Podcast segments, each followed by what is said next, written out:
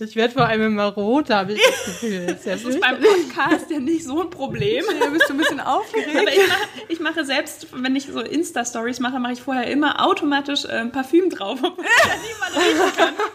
Das lasse ich auf jeden Fall drin. Ja. Und dann denke ich immer so, Moment, niemand kann dich riechen, die Leute können dich nur sehen. Ja. Habe ich gelernt. Nie, nie ohne Parfüm aus dem Haus gehen. Auch nicht in die virtuelle Welt. Nee, genau. Wo ist die Trennung zwischen virtuell und real? Sowieso. Anyway. Eieiei, so viele schwierige Fragen. Oh je. Herzlich willkommen zum Wortkollektiv Podcast. Hier werden die wichtigen Fragen gestellt.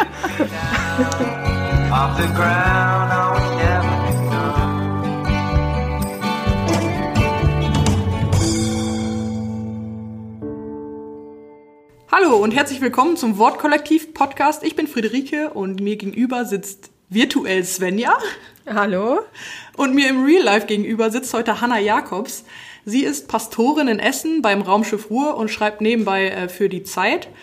Und ja, hat äh, in den letzten Wochen ein wenig für Aufsehen gesorgt mit, ihrer, äh, mit ihrem Artikel zum Thema Schafft die Predigt ab. Der Hashtag Abkanzeln war da auf Twitter ganz groß. Herzlich willkommen, Hanna.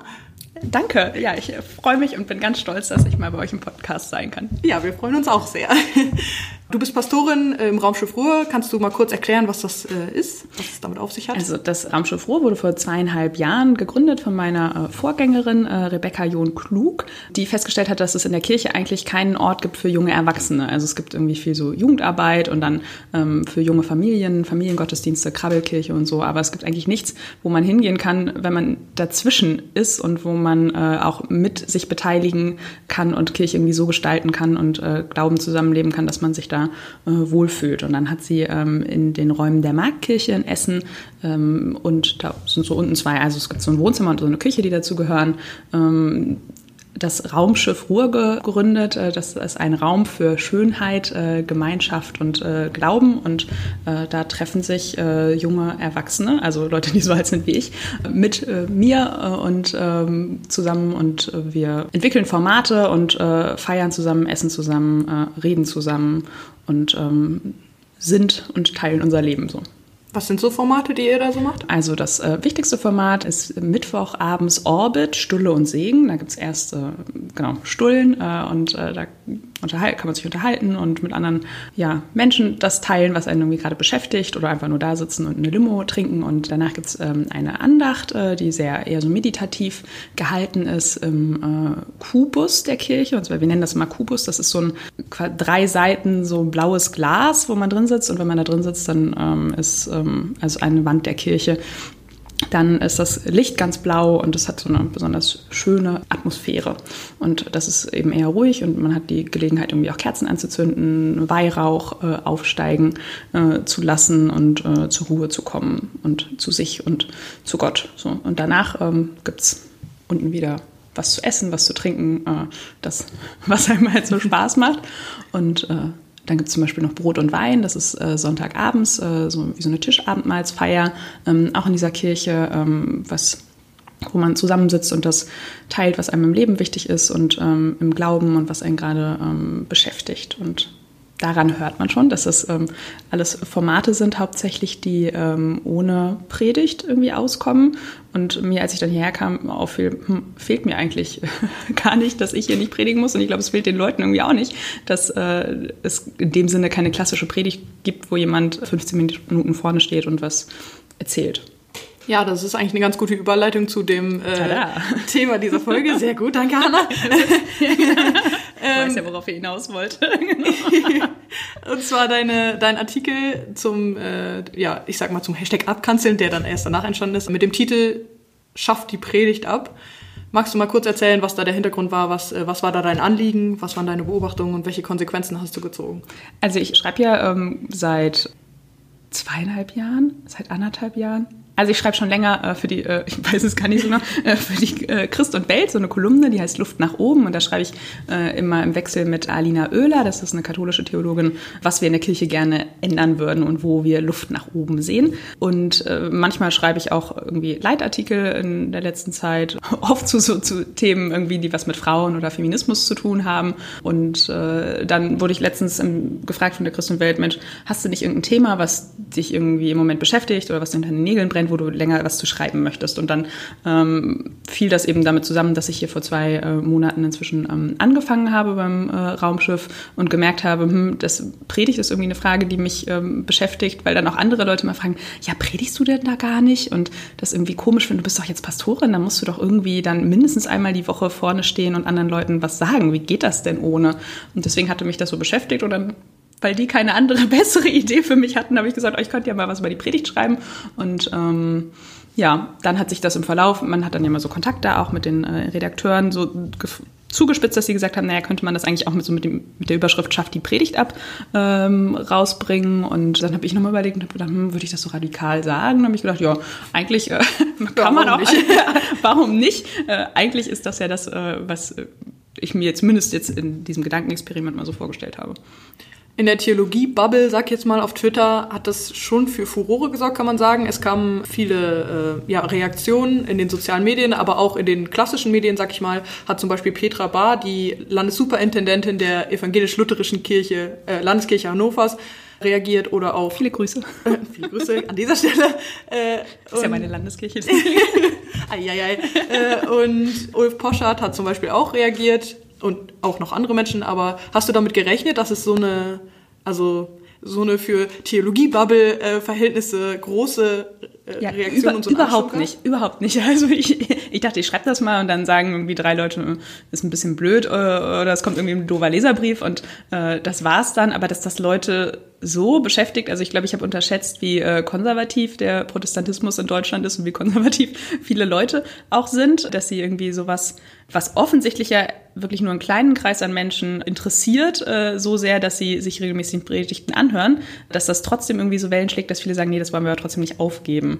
Ich hatte auch einen Tweet äh, gelesen, wo es darum ging, dass ähm, was für uns äh, die Predigt ist, ist halt für die Katholiken die Messe und das ist halt was, also was ganz so im äh, Herzen ist, was man irgendwie nicht äh, antasten darf. Und das war mir, glaube ich, äh, gar nicht so bewusst. Also ich finde, dass man bei vielen Sachen immer erstmal fordern kann, oh, geht es nicht auch ohne, können wir es nicht abschaffen äh, und darüber nachdenken kann, ob's, ob man ja was auch weglassen kann.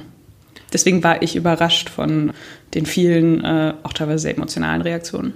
Du hast gerade gesagt, die Leute konsumieren quasi das Medium Predigt nicht, also weil sonst würden es sich mehr Leute anhören und mehr Leute zum Gottesdienst kommen, um sie zu hören. Glaubst du, dass das der Grund ist, warum Leute nicht in den Gottesdienst kommen, dass die Predigt ihnen nicht zusagt oder ähm, also ich glaube, es gibt, es gibt ganz viele Gründe so. Äh, also für mich ist die größte, der größte Grund, wenn ich selber nicht gehe, die Uhrzeit. Äh, und äh, dann ähm, ja, ich will, also aus so normalen Gottesdiensten würde ich sagen, nehme ich inzwischen eigentlich fast nichts mit, äh, weil das oft, äh, also ich mag die Lieder nicht, finde den Ablauf irgendwie äh, steif. Ich finde, das ist alles sehr frontal. Also wo, wo in meinem Leben gebe ich mir sonst irgendwie sowas Frontales, außer vielleicht im Kino. Aber alles, was man, also so wie ich sonst lebe, ist ja viel kommunikativer, dass ich irgendwie medial kommuniziere, so mich mit Leuten treffe, mit denen rede und ähm, genau selber Sachen mache, gestalte und so und dann sich dann Stunden hinzusetzen und man wird irgendwie von vorne so zugetextet, ähm, ist was, was mir irgendwie mal, was mir nicht mehr so entspricht und ähm, was war die Frage nochmal? ob, ob mehr Leute da, gehen würden, wenn äh, es keine. Weil, ja, genau, ob du da eine quasi Verbesserungspotenzial siehst, dass mehr Leute in die Kirche kommen, wenn es keine Predigt mehr gibt. Die Frage ist, was man dann machen würde, ne? wenn man dann was, was Cooles macht. Und ich glaube, das ist halt, also muss auf die verschiedenen Milieus irgendwie abgestimmt äh, sein. Teilweise ja, äh, aber ähm, ich glaube, wenn man jetzt einfach nur die Predigt abschafft und dann so ein Vakuum entsteht, kommen auch nicht mehr so. Aber manche Leute kommen auch immer, ne? Also kannst du schlecht predigen und schlechte Lieder machen. Es gibt Leute, die äh, vielleicht auch, weil sie sonst einfach nichts anderes zu tun haben oder weil sie einsam sind, einfach immer kommen. Äh, wenn ich das richtig verstanden habe, hast du in deinem Artikel vor allem kritisiert, dass die meisten Predigten, die du hörst, schlecht sind, beziehungsweise dir einfach nichts sagen oder belanglos sind. Warum kommst du zu dem Schluss zu sagen, die Konsequenz daraus ist, dass wir die Predigt abschaffen und nicht, wir müssen an der Predigt selbst arbeiten? Ich glaube, weil ich ich würde sagen, dass ich dazu realistisch bin. Ich glaube, dass es einfach nicht geht, ein gutes, äh, ein sehr gutes Level an Predigten flächendeckend irgendwie hinzukriegen, äh, weil manche Leute für sowas eine Begabung haben. Zum Beispiel irgendwie Birgit Mattausch hatte ich auch geschrieben oder Christina Budereck oder Rob Bell äh, oder also ich finde auch oder fand eine Zeit lang auch mal die Predigten von Michael Herbst sehr gut, als ich da studiert habe. Das sind einfach Leute, die eine wahnsinnig sprachliche Begabung haben und ähm, da so irgendwie tiefe Einsichten vermitteln können, so dass sie zu Herzen gehen, äh, dass man da gerne zuhört. Aber nie, das, also längst nicht jeder Pastor oder nicht jede Pastorin äh, hat das so. Deswegen würde ich sagen, äh, muss man generell an der Form was machen, weil man nicht äh, das überall so hinkriegt. Also würdest du und äh, genau und dann ähm, würde ich sagen, dass ähm, oder finde ich, dass einfach man Predigten auch nicht so oft braucht. Also wie oft brauche ich selbst so eine gute Predigt brauche ich doch nur einmal im Monat oder irgendwie einmal im Quartal so, und wenn die dann gut ist, dann denke ich da noch weiter drüber nach. ist ja wie wenn ich ein gutes Buch lese, dann ähm, denke ich da auch irgendwie noch zwei Monate später drüber nach. Aber ich brauche ja, also selbst gute Predigten brauche ich nicht jede Woche so für meinen Glauben. Was ist für dich eine gute Predigt? Ich finde, eine gute Predigt ist was, wo ich rausgehe und mich irgendwie freier fühle und mehr wie ich selber, also irgendwie erlöst, vergnügt, befreit, wie irgendwie mal dieser äh, Slogan war zum Reformationsjubiläum. Äh, wenn eine Predigt sowas mit mir macht, dann ist es, würde ich sagen, eine gute Predigt. Äh, ich finde es schön, wenn Predigten sprachlich gut sind. Ich finde es auch schön, wenn Predigten irgendwie ein bisschen lustig sind. Äh, wenn ich mich hinterher noch an irgendwas erinnern kann. Manchmal, wenn Leute zu, versuchen, zu sehr lustig zu sein oder zu sehr irgendwie auf die Beispiele oder so äh, sich da super Gedanken machen oder so, dann kann man sich trotzdem hinterher nicht mehr daran erinnern, was die eigentlich bedeuten sollten.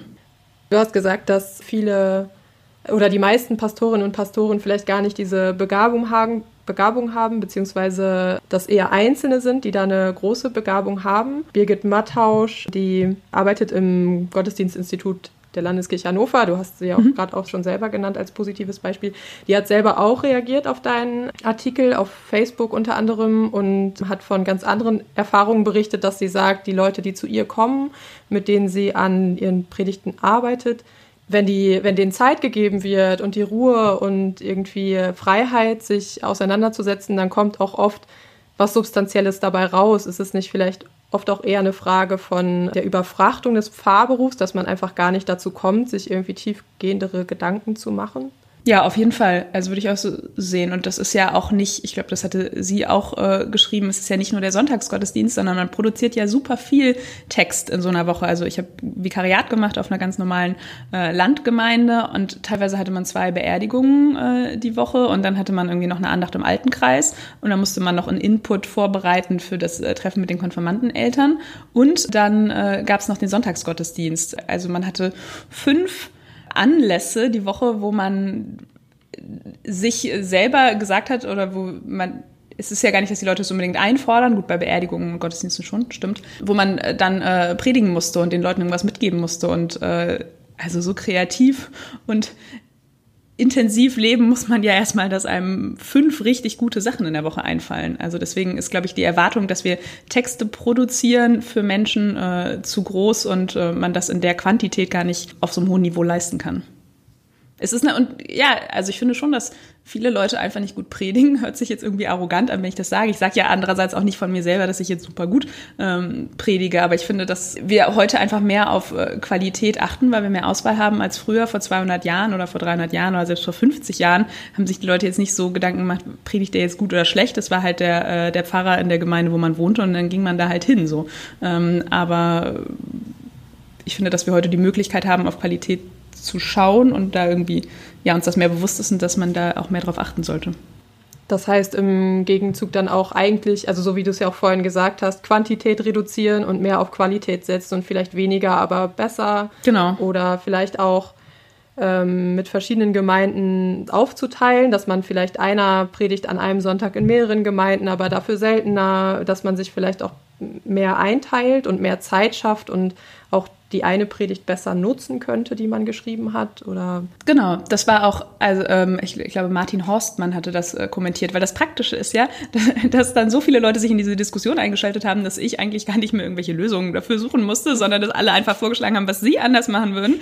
Äh, und der meinte, dass eine Stadt wie Köln irgendwie drei katholische und zwei evangelische Prediger bräuchte oder Pastorinnen, die das irgendwie richtig gut können. Und das würde halt reichen, wenn die halt irgendwie alle zwei Wochen irgendwo eine gute Predigt halten. Und ich glaube, also das ist ein Ansatz, den ich total äh, unterstützen kann, dass es ein Paar gibt, die das irgendwie in regelmäßigen Abständen, aber auch nicht wöchentlich machen. Und da gehen die Leute dann hin, wenn sie eine richtig gute Predigt hören wollen. Und ähm, für den Rest muss es halt andere, äh, also muss man halt gucken, welche anderen geistlichen Formate äh, passen zu Menschen in verschiedenen äh, Lebenssituationen. Wie kann man die irgendwie seelsorgerlich, aber auch intellektuell in ihrem Glauben begleiten. Du weißt, in deinem Artikel oder war ein Vorschlag, den du gemacht hast, da äh, beziehst du dich auf die Stelle in der Bibel, wo Jesus äh, Maria Magdalena äh, mhm. anspricht, glaube ich. Und sie fragt, äh, warte, was fragt denn? Warum weinst du? Wen suchst du? Und dann war so dein Vorschlag so ein bisschen ins Blaue hinein. Vielleicht kann man das nicht sich auch für einen Gottesdienst vorstellen. Also eigentlich eine Form von Interaktion, von Begegnungen, mhm. einander fragen, wie geht's dir, ins Gespräch kommen. Das klingt für mich jetzt erstmal eigentlich gut, dass man miteinander in Kontakt tritt und gleichzeitig, wenn ich mir das im Gottesdienst vorstelle, merke ich an mir selber, dass ich, glaube ich, dann mich sehr genötigt fühlen würde, mich jetzt von jemandem etwas fragen zu lassen, den ich gar nicht kenne und in einer Situation, in der mich, ich mich zum Beispiel sowas gar nicht fragen lassen wollte, beziehungsweise dann auch in den Gottesdienst komme und vorher nicht mehr weiß, was erwartet mich. Und muss ich jetzt plötzlich hier was mitmachen, obwohl ich doch eigentlich hier sitzen wollte und eigentlich einfach mal schweigen wollte und, und mich in, in, also ganz bewusst in der passiven Situation befinden kann, wo ich sonst in meinem Leben eigentlich ganz viel aktiv sein muss und ganz viel reflektieren, ganz viel nachdenken, in Interaktion treten und eigentlich im Gottesdienst den Ort suche, wo ich schweigen kann, wo ich zuhören kann und wo ich gerade nicht gefordert bin, sondern einfach nur rumsitzen kann sozusagen und im Zweifel, wenn mich die Predigt nicht interessiert, auch einfach abschalten kann. Ähm, also, und, und das ja auch anstelle von Stille, um seinen Gedanken nachzuhängen. Genau, das ja auch eigentlich, also auch erträglicher ist als jetzt 15 Minuten Stille, ja. aber ich trotzdem ja äh, irgendwie Ruhe finde für mich selber, wenn ich da dann so sitze und ich aber innerlich, glaube ich, völlig gestresst wäre, wenn ich denken würde, okay, ich muss jetzt aufstehen und irgendwie die Leute um mich herum fragen, wie es ihnen geht, dabei will ich das gerade gar nicht. Wie das ist jetzt irgendwie eine lange Vorrede, aber ähm, wie würdest du dir das vorstellen, dass man dann solche Barrieren auch irgendwie wieder herabsenken könnte und sozusagen es schafft, partizipative Formen einzubringen, aber nicht die Leute zu nötigen irgendwie zu etwas, was sie gar nicht wollen. So.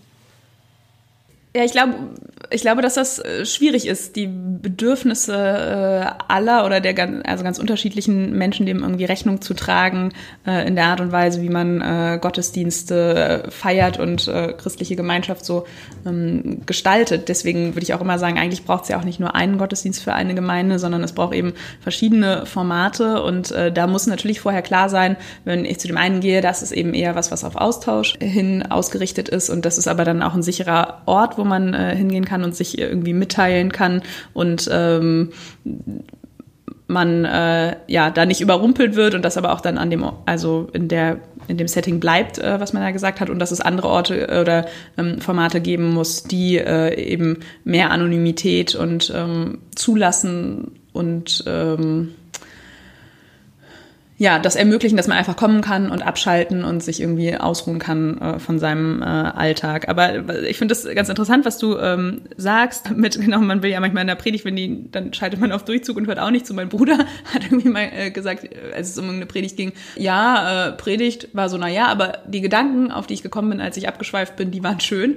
äh, so und das äh, zeigt ja, dass eigentlich, also zeigt ja eigentlich, dass Predigt also das predigt gar nicht das ist, was wir suchen. Ne? Wir suchen uns ja dann selber äh, in dem Moment das, was wir brauchen, aber das ist was anderes als die Predigt. Die wird uns aber trotzdem immer angeboten. So. Also ich glaube, ich dass Leute. Nicht. Ja, ich weiß, ich weiß nicht. Also irgendwie, ja, mir leuchtet das ein, was du sagst. Ähm, und gleichzeitig denke ich mir, ähm, ist es aber auch mehr, weil ich bei der Predigt, ich habe sozusagen die Entscheidungsmöglichkeit für mich selber. Ist es jetzt was, was mich packt und wo ich mhm. irgendwie mich auch überraschen lasse und denke, oh ja, da da höre ich jetzt ganz gespannt zu, obwohl ich das gar nicht erwartet hätte und eben dann ja auch merke, oh, da ist jetzt das Bedürfnis. Und wenn das aber nicht erfüllt wird, heißt das deswegen nicht, ähm, dass es völlig nutzlos ist, die Zeit, die ich da verbringe, sondern dann habe ich eben die Alternative auch äh, abzuschweifen und für mich Ruhe zu haben, ähm, zu der ich mich sonst gar nicht zwingen würde sozusagen in meinem ja. Alltag, mhm, sondern mhm, ich mhm. sitze da dann einfach still und und muss gerade nichts anderes tun. So. Und ich habe aber immer diesen doppelten Weg sozusagen. Es ist, es ist nicht nur das eine, dass ich nur die Stille suche, sondern ich rechne gleichzeitig mit der Möglichkeit, auch überrascht zu werden und angesprochen zu werden. Ja, das ist, das ist klug, was du da gesagt hast. Da fällt mir jetzt auf Anhieb irgendwie gerade äh, nichts äh, Gutes ein, außer dir äh, zuzustimmen, dass das, also dass das ja auch das Schöne ist, dass wir äh, äh freie, vernunftbegabte Individuen sind und dann auch sowas wie so ein Gottesdienst für uns so nutzen können, wie wir das irgendwie in dem Moment brauchen und äh, dass es uns äh, gut tut und sei es, dass man eben da sitzt und dann eben mal eine Stunde lang nicht sein Smartphone äh, in die Hand nimmt und einfach sich auf irgendwas fokussiert, selbst wenn man von der Predigt irgendwie nur äh, 20 Prozent äh, oder so mitgenommen hat. Also ich finde es trotzdem für mich irgendwie, also mich selber frustrieren halt äh, schlechte Gottesdienste und schlechte Predigten, weil ich dann immer das Gefühl habe, ich sitze da und irgendwie verschwenden die gerade äh, meine Zeit. So manchmal funktioniert es genau, manchmal sitze ich dann da auch und dann äh, denke ich auch an andere Sachen, das ist dann irgendwie auch schön, ähm, aber äh, da suche ich mir dann eher andere, dass ich dann irgendwie spazieren gehe oder versuche, mir andere Orte dafür äh, zu schaffen. Aber ich, also irgendwie ist es doch auch skurril, oder? Dass man sagt, man geht in den Gottesdienst und man findet eigentlich gar nicht unbedingt die Predigt schön und man ist jetzt auch, man würde das auch nicht da seine Freunde mit hinnehmen und sagen, das ist irgendwie toll, was da passiert, sondern man, man geht da einfach hin, damit man mal eine Stunde lang nichts machen kann und muss irgendwie. Ähm, ja, aber das kann, glaube ich, auch Freiheit sein. Also ja. das hat ja zum Beispiel Petra ja. Bar auch in ihrem Beitrag erwähnt, dass das halt auch eine Form von Freiheit sein kann, dass ich da einfach sein kann. Ja. Und klar, also es könnte halt so ein easy way out sein, dass man sagt, ja, egal, wenn die Predigt langweilig und schlecht ist, dann hast du ja immerhin Zeit zum Meditieren so. ja. Aber äh, also das ist ja damit gar nicht gemeint, sondern die Predigt an sich ist auf jeden Fall ein Medium, an dem gearbeitet werden muss sozusagen und was ja. mehr Raum braucht, also meiner Meinung nach zumindest und mehr äh, ja, irgendwie, also es ist so, das Wichtigste sieht man ja auch an dem Backlash, den du gekriegt hast für deine, hm. ähm, äh, für deinen Artikel. Aber trotzdem ist es halt im realen Alltag von einer Pastorin, von einem Pastor halt irgendwie eine ganz, also hat das ganz, ganz wenig Zeit, weil einfach so ja. viel anderes ansteht. Aber wenn man das ernst nehmen würde und auch also CA5 ernst nehmen würde, dann müsste man eigentlich diesen Raum schaffen. Und ich glaube, das äh, wäre halt irgendwie eine gute Sache, wenn man eben äh, Leuten, die äh, Predigten schreiben müssen, den Raum gibt, da sich wirklich ernsthaft mit auseinanderzusetzen, sodass die davon auch den Vorteil haben, dass es halt Zeit für die ist, sich geistig weiterzuentwickeln und äh, sich halt abzuarbeiten an einem Text. Und dann hätte man halt auch eine höhere Wahrscheinlichkeit, dass die Predigten, die dabei rauskommen, gut sind. Und wenn dann noch jemand abschalten möchte in, einem Gottesdienst, dann liegt das nicht daran, dass die Predigt einfach qualitativ, objektiv gesehen schlecht gemacht ist, sondern einfach daran, dass mich nicht jedes Thema ansprechen kann. Man kann nicht immer alle zufrieden machen. Hm, ja. Und das wäre vielleicht eher der, ähm, ja, der Output, der irgendwie gewollt ist. Nicht, dass man sagt, ja, aber im Zweifel schaltest du einfach ab und dann ist es doch auch super so. Und dann haben wir doch auch so Zeit für uns gefunden. Aber ja. Also ich, äh, ich habe das ja auch selber geschrieben, dass ich total gerne predige und dass ich super gerne Predigten vorbereite und dass ich immer das Gefühl habe, ich habe da dann am meisten von. Also das, was ich da irgendwie ähm, für mich beim mitnehme und erkenne und erfühle, ist, kann ich in der Form gar nicht weitergeben in so einer äh, Rede, die man irgendwie in 10, 12, 15 ähm, Minuten hält. So. Also ich finde, da muss auf jeden Fall mehr Platz für sein. Weil meine, also ich würde halt immer sagen, nicht jede Woche. Also ich würde sagen, in den meisten normalen ganz normalen Gemeinden würde doch eine richtig gute Predigt im Monat reichen. So. Und damit äh, sage ich, ich mein, damit umgehe ich jetzt die Überschrift irgendwie doch so ein bisschen, schafft die Predigt ab, ja nicht ganz, aber schafft halt irgendwie drei von vier mhm. äh, Predigten die Woche ab, weil da hat man Zeit, man hat einfach viel mehr Zeit, sich damit auseinanderzusetzen, die Leute können sich auf was freuen, das kann was Besonderes sein. Äh, und es ist nicht dieser, dieser Zwang, so, so wie man jeden Morgen Frühstück essen muss, muss man einmal die Woche predigen, so. Und das ist halt irgendwie so ein Punkt, den man äh, abhaken muss, nur weil da irgendwie eine Kirche steht und Sonntag ist. Wenn, wenn ich jetzt irgendwie Lösungsvorschläge zu dem bringen müsste, was ich kritisiert habe, würde ich einmal sagen, eben genau viel weniger predigen, ähm, wenn man Predigt noch braucht und aber eben auch nach Alternativen gucken. Also so, äh, und das ist eben, also merke ich ja jetzt auch im Gespräch, dass wir erst so ein bisschen, okay, das und das könnten Alternativen sein. Und irgendwie kommt man dann doch wieder zur Predigt und sagt, naja, wie können wir die denn besser machen und wie können wir das denn irgendwie machen, dass das mehr Leute interessiert, äh, weil wir da einfach so dran hängen. Und ich glaube, gerade auch wir als Theologinnen und Theologen, für uns ist das also darüber definieren wir uns ja, ne? Als äh, die Katholiken definieren sich eher darüber, wir sind halt die, die irgendwie jetzt äh, die Messe äh, zelebrieren und wir definieren uns darüber, dass wir sagen, wir sind die, die das Wort Gottes auslegen und verkündigen so. Und ähm, ich glaube, dass wir da auch so ein bisschen unsere äh, ja unsere gekränkte Eitelkeit hinterfragen müssen und gucken müssen, okay, aber wo tut's den Leuten auch gut äh, äh, oder wo können Chancen sein ähm, in Formen, die eben nicht uns nach vorne stellen und uns in die Position bringen, wo wir irgendwie was verkündigen. So.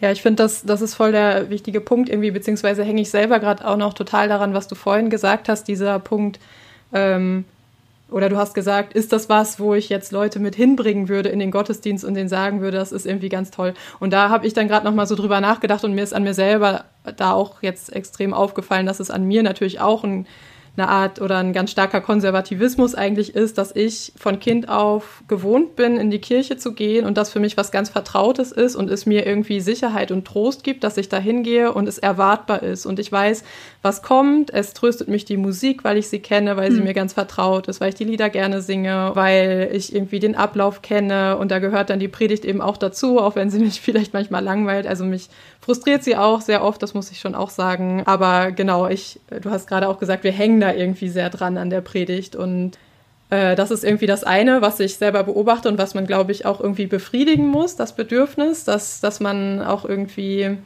dass Dinge vertraut sind und gleichzeitig eben äh, das, was du eben sehr vorantreibst und was ich halt auch sehr bewundernswert finde, dass man auf Leute zugeht, die vielleicht von außen kommen, die das vielleicht gar nicht so kennen, weil das ist ja eben auch unser Auftrag irgendwie, es nach, nach außen zu bringen und, und eben nicht in seinem eigenen Hängen zu bleiben und auch sich zu hinterfragen und genau auf Leute zuzugehen, neue Formen auszuprobieren. Und das ist gerade für mich irgendwie so die Spannung, wo ich, wo es mir sehr schwer fällt, das so richtig zusammenzubringen oder diese Leute auch gut zusammenzubringen, dass man jetzt irgendwie nicht zwei komplett getrennte Formen hat oder so. Und ähm, ja.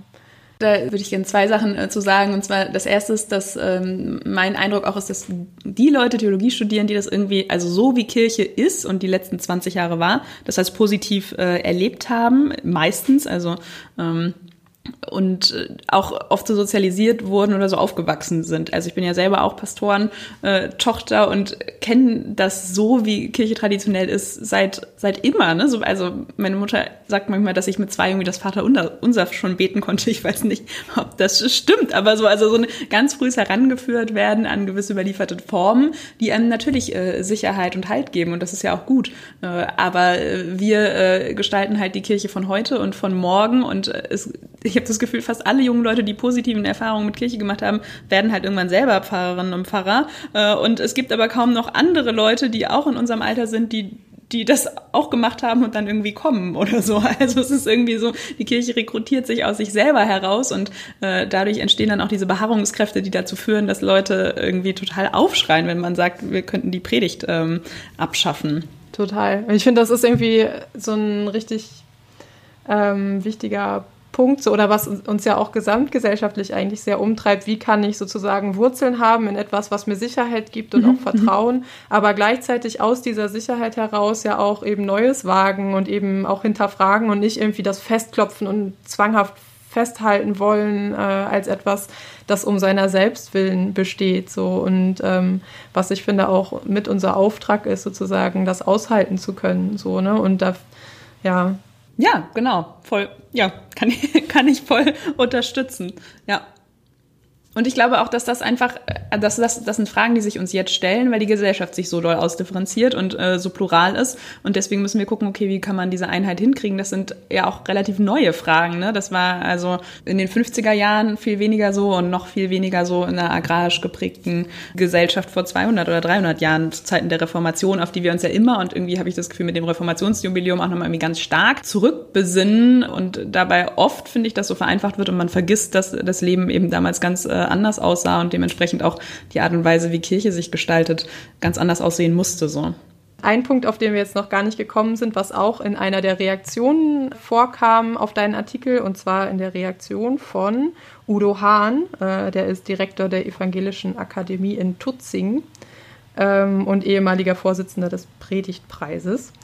Der weist auf die Predigt als öffentliche Rede hin, also die Funktion der Predigt, die in der die Kirche ja auch ganz maßgeblich wahrnehmbar wird, also oder wo sie sich nach außen wendet und ähm, weist auf die Gefahr hin, wenn man die Predigt abschafft oder sich davon jetzt ganz verabschieden würde, dass man sich selber eigentlich zurückzieht aus der Gesellschaft und die den Glauben so zu so einer Privatsache macht oder quasi sich sehr auf das ganz Innerliche des Glaubens ähm, ähm, konzentriert, aber diese öffentliche Funktion der Kirche, die auch nach außen hin wirksam sein will und wahrgenommen werden will, damit vielleicht zurücktritt.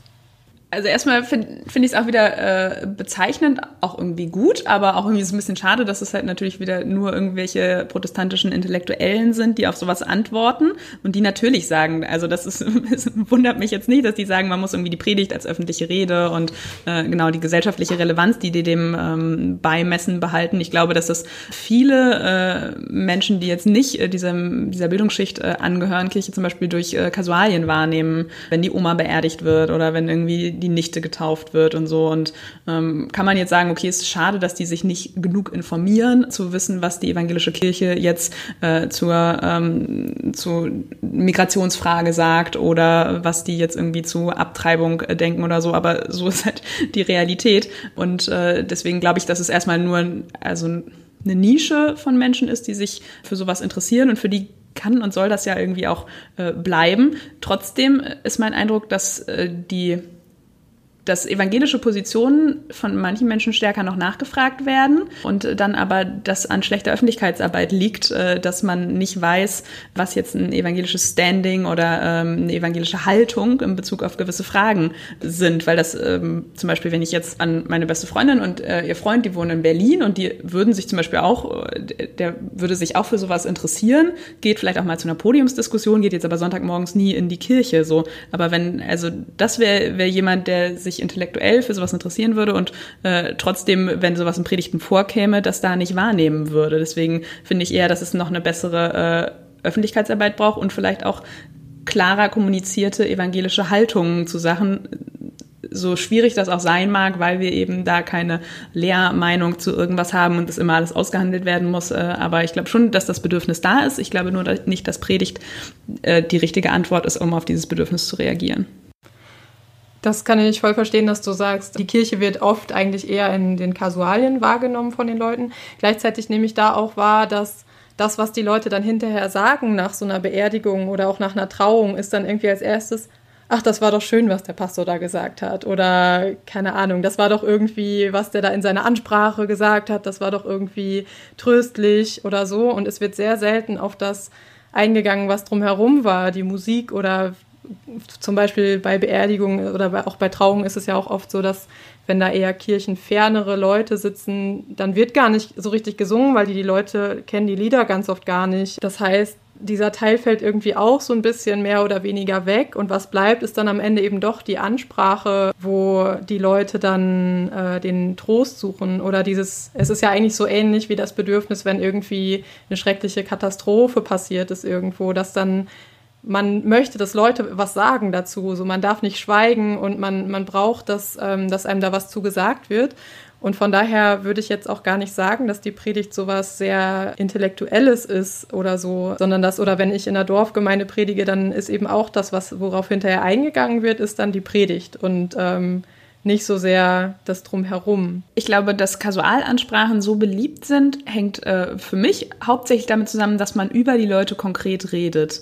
Äh, also man, äh, ich glaube, das beliebt, die Leute wollen, dass man irgendwie was über das Leben des Verstorbenen äh, sagt und dass das nochmal erwähnt wird. Äh, es kommt ja auch in Vorgesprächen, ja, und sagen sie, dass der bei der Freiwilligen Feuerwehr war und da irgendwie Oberbrandmeister und so. Dass einfach dass das individuelle Leben gewürdigt wird oder bei Hochzeiten ja auch, ne? Da muss immer vorkommen, wann irgendwie der Antrag äh, war. Und das finden dann die Leute schön. Deswegen äh, glaube ich, dass schon, dass, also daran erkenne ich so einen Bedarf nach Hinwendung der Kirche, oft ja dann doch repräsentiert durch äh, den Pfarrer oder die Pfarrerin, zu den einzelnen äh, Menschen, das öffentlich nochmal darzustellen. Und ja, da ist schon eigentlich Rede auch eine, ähm, also zumindest die bisher angemessenste ähm, Art und Weise, so das zu tun. Das ist ich finde deswegen also Kasualansprachen sind für mich dann auch nochmal was anderes, weil sie eben dann den konkreten Anlass bei einem Menschen äh, auch haben, so. Äh, und dadurch gehen sie ja auch weniger oft äh, an der Situation vorbei, weil man weiß, äh, es geht jetzt um diesen Menschen und es geht um diese Situation, so. Äh, genauso wie wenn was Schlimmes passiert ist, dass man einfach dann auf etwas konkret ähm, antwortet. Äh, aber bei den normalen Sonntagspredigten, und das hatte ich ja auch geschrieben, äh, ist es einfach so, dass wir uns ganz oft an die Perikopenordnung äh, äh, halten. Also das sind vorgegebene äh, Predigttexte äh, aus der Bibel, die halt alle sechs Jahre irgendwie äh, wiederkommen und dann predigt man mal über, die, äh, über das Evangelium, mal über das Alte Testament oder so. Und das ist gut, weil es dazu führt, dass alles aus der Bibel irgendwie mal drankommt und andererseits geht das ja ganz oft so an der Situation vorbei, in der die die Menschen in der Woche erlebt haben, dass künstlich Fragen aufgemacht werden oder aufgeworfen werden, die aber niemanden interessieren und die dann in der Predigt beantwortet werden. Also so, das ist irgendwie so eine äh, Laborsituation. Nicht Laborsituation, aber ja, es ist irgendwie strange. Okay, ich gucke gerade, ob wir die Fragen von Social Media so ungefähr abgedeckt haben. Und ich glaube, die meisten haben wir tatsächlich schon in unserem Gespräch jetzt abgedeckt. Aber eine Frage ist noch recht wichtig, glaube ich. Und zwar, ist es wirklich die Form, die das Problem ist oder nicht doch eher der Inhalt? Ich finde halt, dass man Form und Inhalt eigentlich ganz schlecht so voneinander trennen kann. Ich finde schon, wenn man die Form hat der Predigt, ist es immer äh, die Verkündigung äh, einer Einzelnen, äh, die anderen Menschen, selbst wenn sie Fragen stellt und selbst wenn sie sich dabei selber reflektiert und so, etwas anderes sagt und die anderen nehmen das passiv auf. Und ich finde, das wird dadurch automatisch auch zum Inhalt, der so eine Art Machtgefälle dann auch irgendwie äh, ausdrückt und vielleicht auch ausdrückt, dass der eine mehr oder anders oder besser glaubt äh, als äh, andere. Das finde ich ja ganz interessant, dass äh, selbst bei evangelischen Pastorinnen und Pastoren oft doch noch so das Bild ist, naja, das ist jemand, der ist irgendwie jetzt gläubiger als wir, obwohl bei uns überhaupt nichts mit Weihe oder so zusammenhängt. Deswegen kann man, also ist, glaube ich, macht die Form den Inhalt auch äh, problematisch. Der Inhalt an sich äh, ist, äh, also das Evangelium äh, ist irgendwie nie ein Problem. Es ist eine Herausforderung, sich so in so einem gnädigen und liebevollen Licht zu sehen, wie Gott uns äh, sieht, was ja das Evangelium ist oder wie ich das äh, verstehe. Ich finde eher, dass das teilweise durch die Form irgendwie so verschleiert wird. Und eine weitere Frage, die wir hier noch äh, bekommen haben, auf, ich glaube, auf Twitter, war, äh, wie ließe sich das geistliche Leben einer evangelischen Theologin ohne Predigtvorbereitung gestalten? Ich finde, das ist eine total schöne Frage, weil die auch so äh, irgendwie entlarvend ist, äh, weil es wieder zeigt, dass die Predigt eigentlich uns am allerwichtigsten ist als äh, Theologinnen und äh, Theologen und dass wir ganz wenig andere Formen oft, also nicht alle, aber gelernt haben, außer irgendwie Wort. Wort und äh, Gebet, was ja irgendwie auch wieder Worte sind. Ähm, ich finde, es gibt ganz viele verschiedene Möglichkeiten und ähm, ich bin ein äh, geistlicher äh, Mensch. Ich bin leider ein äh, undisziplinierter und unroutinierter Mensch. Deswegen äh, habe ich dieses, was andere Leute haben, dass die irgendwie morgens so meditieren oder stille Zeit machen, so regelmäßig oder so, das habe ich nicht, aber ich lese manchmal die Losungen und dann habe ich so ein, Buch von der Christusbruderschaft äh, Selbitz, da sind so irgendwie ganz schöne Texte drin, die lese ich und dann habe ich manchmal Stille und dann rede ich mit anderen Menschen über äh, Gott und über das, was ich denke, Gott in meinem Leben irgendwie äh, tut und äh, dann, ähm, genau, höre ich manchmal christliche Musik, aber eigentlich weniger. Genau, manchmal, gehe ich in äh, Gottesdienste, dann gehe ich irgendwie spazieren und denke über mein Leben nach und äh, ich kann irgendwie meinen, also ich kann meinen Alltag nicht von dem trennen, was äh, Gott äh, in meinem Leben irgendwie wirkt und dass Gott mein Leben hält. So deswegen finde ich das geistliche Leben jetzt nur auf die Predigtvorbereitungen zu reduzieren eine große Armut und äh, ja, Mut äh, und Kreativität zu neuen Formen. Und äh, nicht neuen Formen, aber ja, Mut und Kreativität, einfach was anderes auszuprobieren, äh, wo man irgendwie Gott in seinem Leben entdeckt äh, und äh, am Werken und am Wirken sieht und äh, nicht nur, wenn man irgendwie über Büchern sitzt und irgendwie da was Kluges draus liest. Auf Instagram hat der Seed gefragt, also die, der, also quasi die Bundesfachschaft der Evangel evangelisch Alter, oh mein Gott, ich kann nicht mehr reden. Evangelischen Theologiestudierende. Ah, das ist auch ein bisschen cool. Okay, also die Bundesfachschaft sozusagen der... Die Gewerkschaft aller Leute, oh die Gott, Theologie ich kann studieren. das nicht sagen. So, okay, genau so, wie du das gesagt hast. Da war ich auch mal wie drin. sie gesagt. Genau. äh, hat gefragt, ob die, äh, diese, dieser Hashtag Abkanzeln außerhalb von äh, Twitter irgendjemanden interessiert hat. Ich glaube nicht. Also Hatte ich, auch, hatte, ich auch, hatte ich auch nicht mit gerechnet. Ich hatte ja eh nicht damit gerechnet, dass es irgendwie so viele Leute überhaupt äh, interessiert, aber ich glaube, dass es ein sehr binnen, eine sehr binnenkirchliche Diskussion ist. Was machen wir jetzt damit? Mit der Diskussion? Wird's jetzt, glaubst du, es wird jetzt äh, auch Leute anregen, neu zu denken oder ver versinkt es jetzt wieder in der Schublade? Ähm, ich habe jetzt, das war total krass, gestern las ich von einer Prüferin der Hannoverschen Landeskirche, dass sie diese Frage, soll man die Predigt abschaffen, letztens in einem Examensgespräch äh, gefragt hat. Also dann hat man es irgendwie schon geschafft, wenn die eigenen Fragen äh, prüfungsrelevant werden. Äh, alles, was man irgendwie anspricht, veräppt ja irgendwann auch wieder. Aber ich hatte schon den Eindruck, dass einige da jetzt ein bisschen was zu geschrieben haben, sich da ein bisschen Gedanken zu gemacht haben. Und ja, wenn zwei, drei Leute überlegen, ach, wir predigen einmal im Monat weniger und dafür machen wir irgendwie was anderes, dann äh, bin ich ja schon ganz glücklich. Es schadet nicht, darüber zu reden. Genau, es, es schadet nicht, finde ich. Reden schadet nicht. Richtig. Wer redet, ist nicht tot, ist ein anderer Podcast. Äh, ist der Titel von dem Podcast Ja. was? Ah, interessant. Kein schlechter Titel. Ja, heute habe ich auf Twitter, also ist jetzt ein bisschen off-topic, aber ich möchte es trotzdem sagen. Oh ja, heute bitte. habe ich auf Twitter gesehen, äh, dass Ines Hansler ein Bild gepostet hat, wer ihr auf Instagram folgt, und zwar ein, äh, ein, ähm, ein Account namens Wurstkollektiv. und dann wollte ich halt wirklich ganz dringend irgendeinen Witz dazu machen, aber mir ist nicht so recht was eingefallen. Von daher lasse ich das jetzt hier einfach mal so stehen. Wir haben vorhin noch gefrühstückt, aber Also ein es- Vorgespräch gehabt. Vorgespräch nicht gehabt, zwei Brötchen und es gab leider keine Wurst. Next time. Ich esse auch kein Fleisch, aber Oh, okay. dann hätte ich vegetarische Wurst gerne genommen. Die kann man ja eh nicht unterscheiden von richtiger Wurst. Das darf man auch nicht so benennen. okay, jetzt Off topic. Jetzt fangen wir an zu ramblen. Es ist der Kaffee, den Friederike getrunken Ja, hat. wirklich. Also ja, ich, ist echt so. ja. Dann jetzt zum Schluss nochmal die Frage, wir sind da schon äh, immer mal drauf eingegangen, aber weil das jetzt die Frage war, die die allermeisten interessiert hat, welche Alternativformen für die Predigt gibt es und wie schätzt du sie ein? Also erstmal, äh, genau, habe ich da natürlich auch nicht die Antwort auf alles und finde, das ist was, was sich jetzt entwickeln muss und was sich auch in jedem Kontext irgendwie neu entwickeln äh, kann und soll. Also man kann jetzt nicht so ein Buch rausgeben und sagen, das sind die fünf Alternativen zur Predigt, setzt mal um. Also kann man natürlich machen, aber man muss halt passen, gucken, wie das zu den Leuten passt, die irgendwo leben und ähm, genau zusammen ihren Glauben gestalten wollen. Wie gesagt, ich finde, Stille äh, ist auf jeden Fall was. Meditation. Man kann auch viel mehr mit Bewegung äh, machen. Irgendwie so Kirchraum, Meditation. Bibliolog ist was. Ähm, Bibel teilen finde ich was äh, sehr Schönes, partizipatives, basisdemokratisches. Also es gibt ja so verschiedene Schritte, die, ähm, es kommt eigentlich aus der katholischen äh, Kirche, die dann eigentlich auch jeder anleiten und durchführen kann und wo dann jeder, also man teilweise nur dann ein Wort von einem Bibeltext sagt, was einem da gut gefallen hat. Also auch Menschen, die jetzt sich nicht so gerne artikulieren, können da irgendwie dran teilhaben, ohne jetzt so viel sich überlegen zu müssen. Und äh, dann gibt's im Raumschiff, gab es im Mai schon, gibt's ab Dezember wieder einen Raum für Achtsamkeit.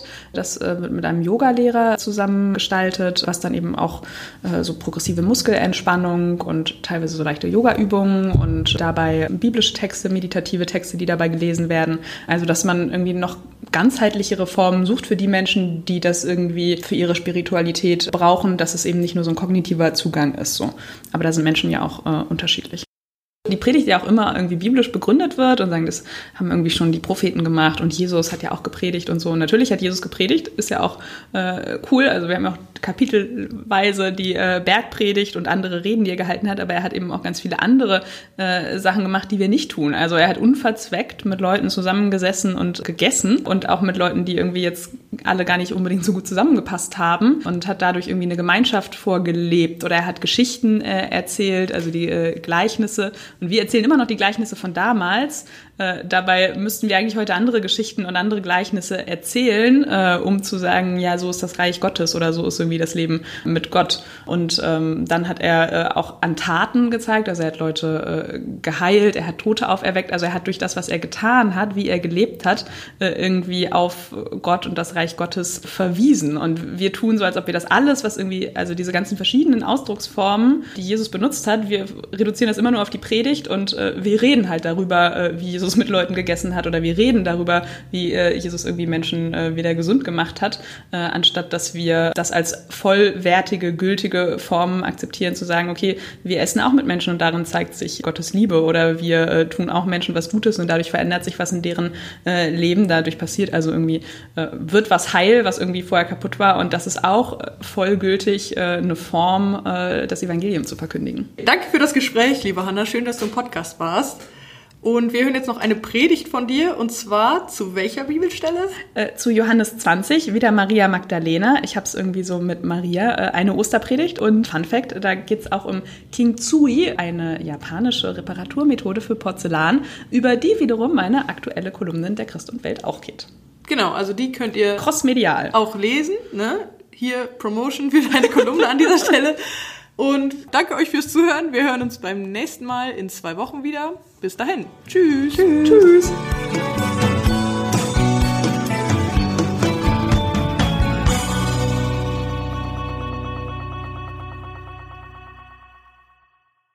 Atemlos durch das Morgengrauen. Sie läuft links die Nacht und rechts der Tag. Ihr klopft das Herz und es schmerzt. Er ist weg. Er, der da war, so nahbar, der heilte und verteilte, Brot, Fische, Liebe und Hoffnung. Und alle wurden satt. Er, dem sie gefolgt waren, der König all derer, die mühselig und beladen waren. Er ist weg. Und weg sind auch die Jünger bald wieder, einmal reinschauen ins Grab. Aber da liegen nur schmutzige, verschwitzte Leinentücher, zerknüllt in der Ecke. Das war's dann wohl. Und sie weint und weint und weint.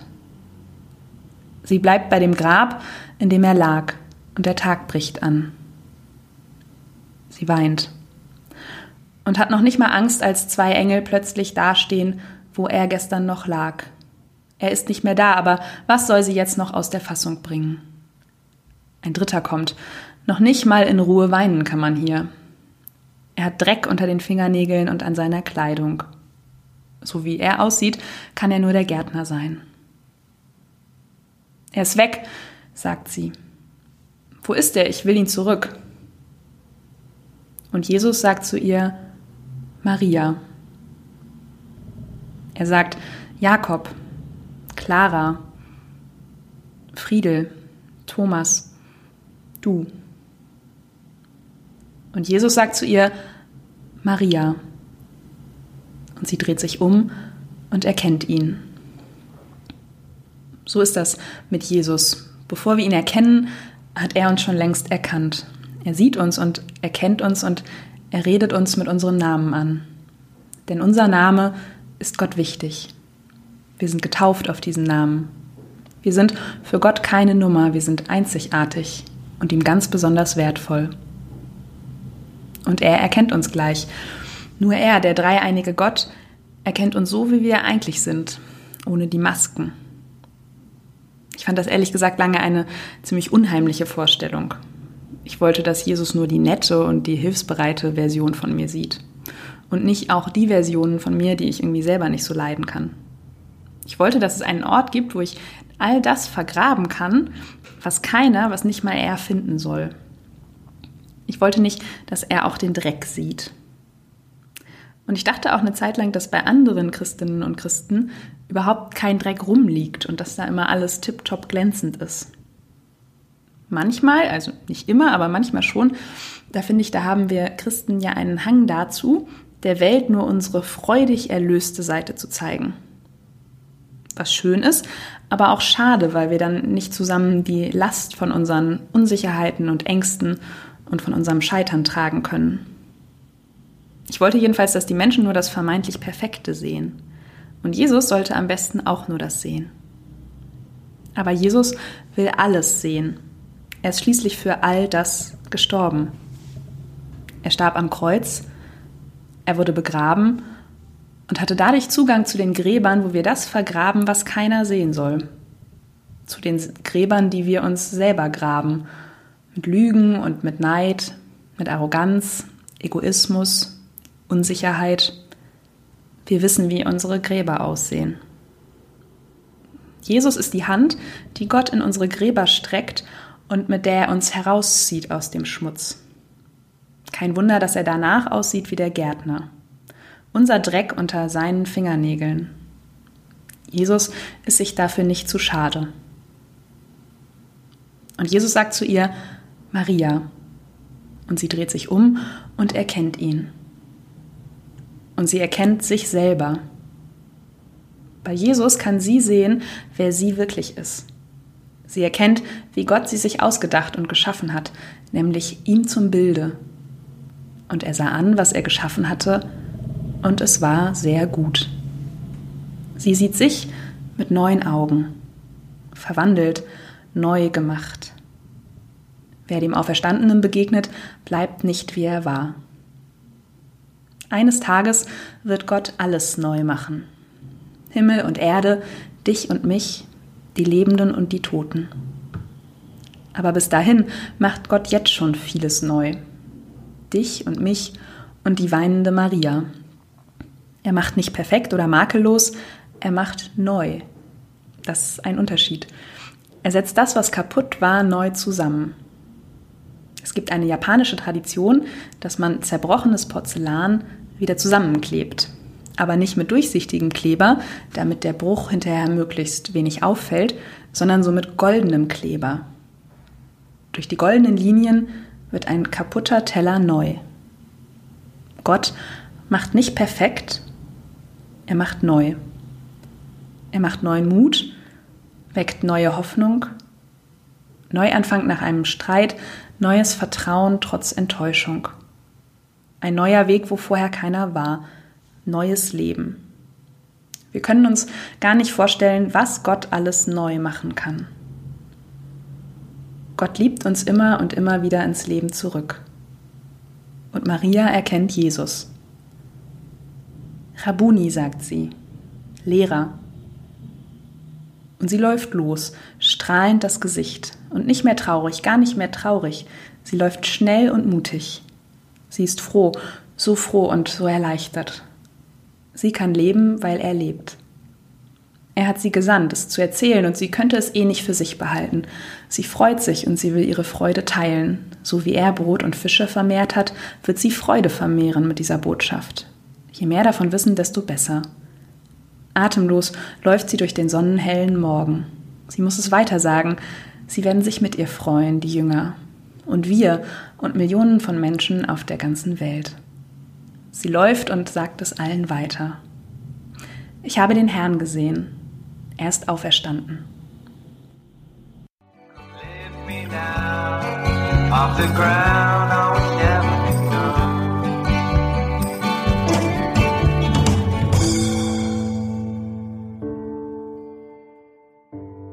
Hallo ihr Lieben, eine kleine Ansage gibt es noch zum Schluss und zwar sind wir als Wortkollektiv-Podcast jetzt Teil des Ruach.jetzt-Netzwerks. Ähm, das ist ein Netzwerk, das neue Formen von Glaubenskommunikation miteinander vernetzen möchte und das uns unterstützt bei unseren Hosterkosten. Und genau, aber wir sind, bleiben weiter unabhängig mit unseren Inhalten und äh, der Wortkollektiv-Podcast an sich verändert sich dadurch nicht.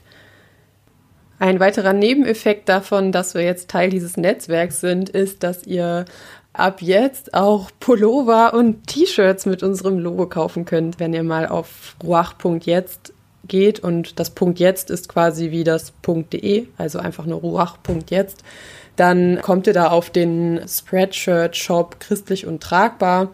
Dort gibt es jetzt auch Hoodies von uns.